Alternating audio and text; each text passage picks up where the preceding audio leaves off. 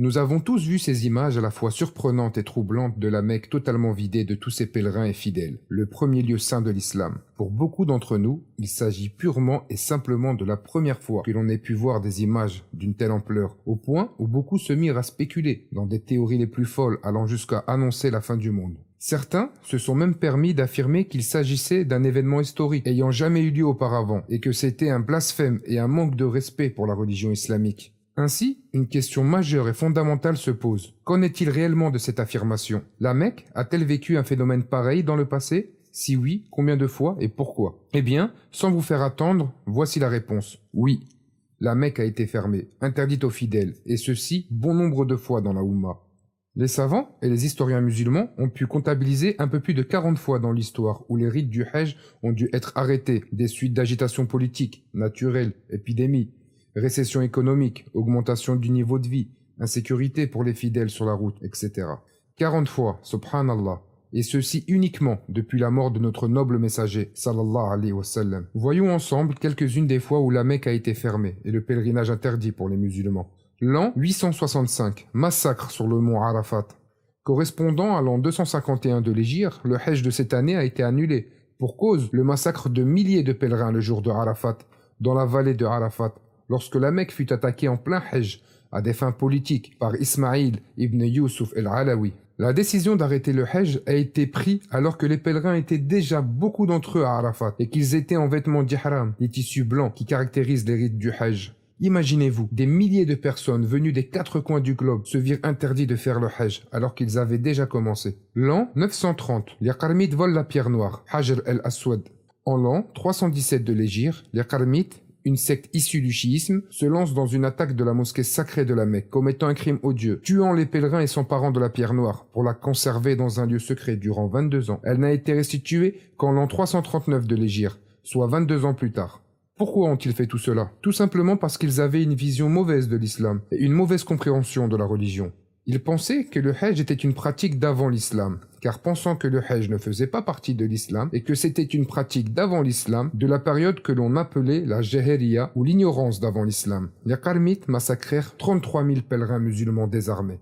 Le jour du Hajj, dixième jour du mois de Dhul Hijjah, de l'an 317, Abu Tahir, roi du Bahreïn et leader de la secte des Karmites, a alors attaqué la Mecque pendant que les pèlerins étaient en état de sacralisation. Il arracha la pierre noire et l'envoya dans leur ville, la ville de Hajjar, au nord-est de l'Arabie actuelle, dans la région de Qatif. Il massacra ce jour-là plus de 30 000 pèlerins, tout en proclamant à voix haute « Je suis en Allah et Allah est moi. Il crée la création et moi je mets fin à la création. » Une parole des plus graves qu'il en soit. Nous demandons à Allah de nous épargner de penser un jour de pareils propos.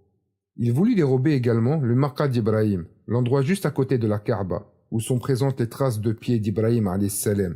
L'année suivante, en 318 de l'Égypte, les Karmites ont décrété que le Hajj se ferait dans leur propre ville, et ils placèrent la pierre noire volée autour d'une grande maison, et ils ordonnèrent aux gens d'accomplir le Hajj à cet endroit. Les musulmans refusèrent, et là encore, beaucoup d'entre eux furent massacrés. L'an 983, durant le califat des Bani Abbas et Bani Ubayd, Correspondant à l'an 372 égyrien, il a été rapporté par les sources historiques qu'aucune personne venant d'Irak n'a accompli le Hajj durant cette année. Et cela jusqu'en 380 de l'Égypte, soit 8 années, et ceci pour cause de conflits entre les deux califats, des Bani Abbas et le califat d'Égypte des Bani Ubayd. En l'an 428 de l'Égypte, aucun pèlerin d'Irak, encore une fois, n'a pu partir de la ville, alors capitale du califat abbasside. Seuls les Égyptiens et d'autres ont pu accomplir le Hajj, encore une fois, pour des raisons politiques.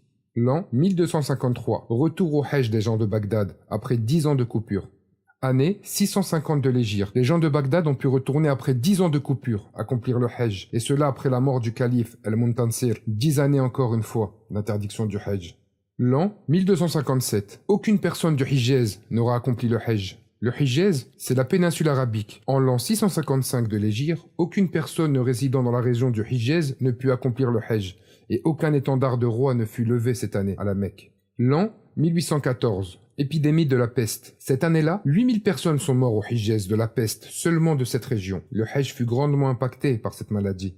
L'an 1831, épidémie venant d'Inde. En 1246 égyrien, soit moins de deux siècles avant nous, pendant les jours du Hajj, un virus venant d'Inde s'est propagé. L'an 1837, propagation d'une épidémie. Six ans plus tard, Une épidémie, jusque-là inconnue d'un virus, s'est propagée pendant le Hajj durant trois années consécutives, jusqu'en 1840. L'an 1846. Propagation du choléra pendant plusieurs années. Une épidémie du choléra s'est propagée entre les pèlerins pendant les jours du Hajj et est restée jusqu'en 1850 pendant quatre années. Elle reviendra en 1865 ainsi qu'en 1883, soit pendant une vingtaine d'années presque. L'an 1858. Fuite du Hijaz vers l'Égypte. Une grosse épidémie s'est propagée chez les gens, les poussant à quitter le Hijaz vers l'Égypte. Le gouvernement égyptien de l'époque a mis en quarantaine tous les réfugiés d'Arabie dans une région appelée Bir Anbar pour éviter la propagation du virus L'an 1864. 1000 pèlerins meurent par jour. Un virus très puissant, tuant près de 1000 personnes par jour, se propageant entre les pèlerins. Quelques années plus tard, l'Égypte envoya plusieurs médecins à Médine et mit en place une zone de quarantaine sur la route entre la Mecque et Médine pour les arrivants à la Mecque. L'an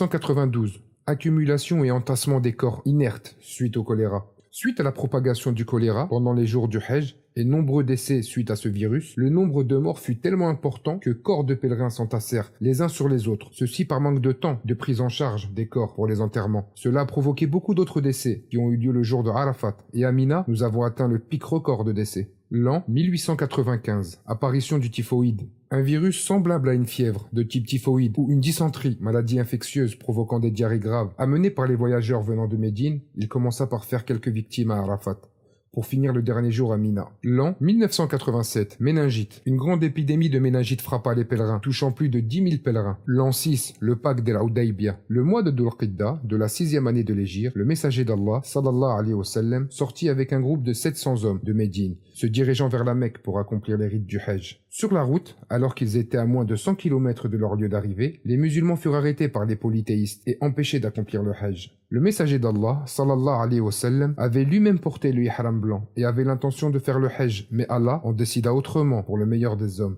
Conclusion. Ainsi, l'histoire de la Oumma regorge de fois où le pèlerinage fut arrêté et empêché pour diverses raisons. On aurait également pu parler de Juhayman al-Utaybi, qui, il y a une trentaine d'années à peine, commit une prise d'otage au sein de la Mecque, durant laquelle 200 pèlerins furent massacrés. Si vous voulez en savoir plus sur Juhayman, vous trouverez en description de cette vidéo le lien de la vidéo, qu'on avait déjà préparé sur Jena TV sur cet événement. N'hésitez pas à y jeter un œil et à le regarder. Comme on peut donc le voir, l'histoire de la Oumma est riche en événements, que malheureusement beaucoup ignorent. On espère que cette vidéo vous aura mis l'eau à la bouche, concernant l'histoire de l'islam et vous donnera envie de lire et d'apprendre. Qu'avez-vous pensé de cette vidéo? Dites-nous en commentaire vos impressions et dites-nous si vous en souhaitez d'autres. N'oubliez pas également de partager et de mettre un maximum de pouces bleus pour nous aider à faire monter la vidéo sur les premières pages de YouTube afin d'en faire profiter le maximum. Quant à moi, je vous dis à très bientôt sur Gena TV. N'hésitez pas à vous abonner pour ne manquer aucune de nos vidéos, Inch'Allah, et d'activer les cloches des notifications. Nous demandons à Allah Ta'ala de nous éloigner de cette épidémie, de nous protéger de son mal et de nous sauver de son fléau. Par ta bienveillance, ô le doux, le bienveillant, tu es certes capable de tout. Assalamu alaikum wa rahmatullahi wa.